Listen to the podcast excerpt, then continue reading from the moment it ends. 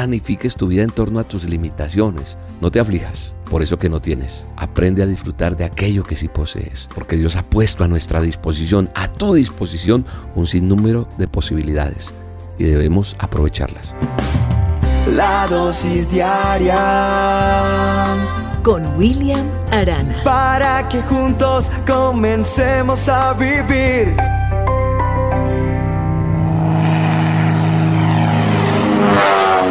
Cuenta la historia que Douglas Bader perdió sus dos piernas al caer a tierra de un avión que venía piloteando.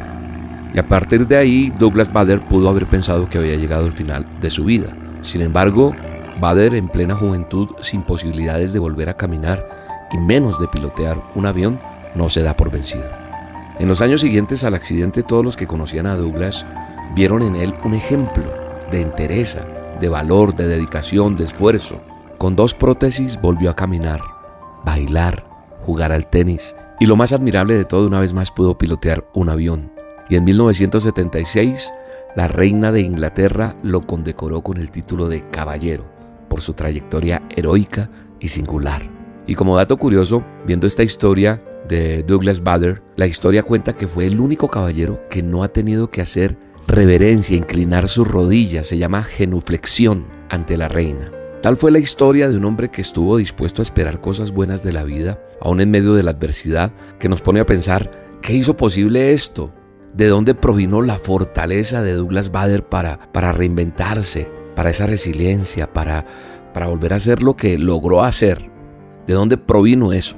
Seguramente de dos fuentes. La primera de ellas, el poder de Dios. Ser fuerte y valiente, como dice la palabra, como dice la escritura, como nos lo recomienda nuestro manual de instrucciones. Es lo único que nos pide el Señor para poder salir de las mejores o peores circunstancias. Ser fuertes, ser valientes.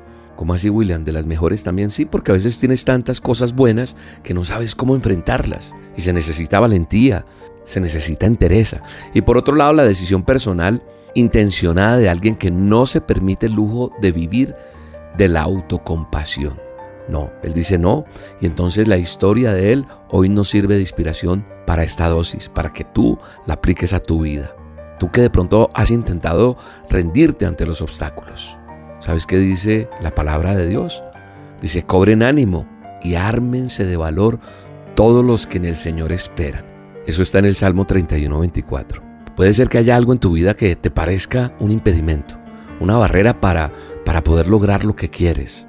Pueden ser cosas reales como una enfermedad, una deficiencia física, una incapacidad intelectual o tal vez esté relacionado con tu origen, tu condición, tu medio cultural, tu posición social. Todo eso puede ser. Si lo permites, lo puedes transformar en factores que frenen el desarrollo de tu vida. Pero también puedes colocar tu confianza en Dios, cobrar ánimo y armarte de valor todos los días, porque los que esperamos en el Dios Todopoderoso recobraremos fuerzas y tendremos recompensa. Así que la decisión está en cada uno de nosotros, de salir adelante, de no quedarnos ahí.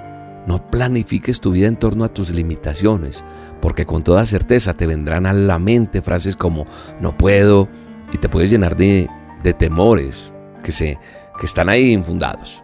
Yo creo que tenemos que planificar nuestra vida en relación a los recursos, a los talentos que Dios nos ha concedido y que es tu responsabilidad utilizar con sabiduría.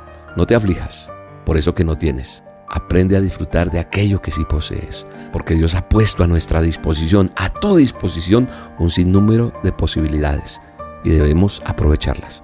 Ánimo, vamos a aprovecharlas, ¿verdad? Te mando un abrazo, te bendigo y le pido a Dios, te guarde y vas a salir adelante con Él, estoy seguro. A ti que estás pasando por momentos duros, quiero bendecirte.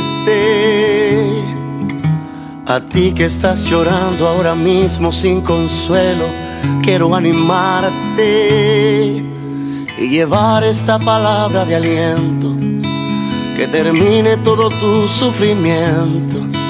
En el nombre de Jesús, amén. A ti que las dificultades ya te ahogan, quiero bendecirte. Y a ti que estás pensando abandonarlo todo, quiero animarte y enviarte esta palabra de aliento, declarando sobre ti tus bendiciones. En el nombre de Jesús, amén. Que se abran los cielos, que se llene tu vida. Que la misericordia del Señor te cubra día tras día. Que se abran los cielos, que se llene tu vida que la misma presencia del Señor te cubra hoy. La dosis diaria con William Arana.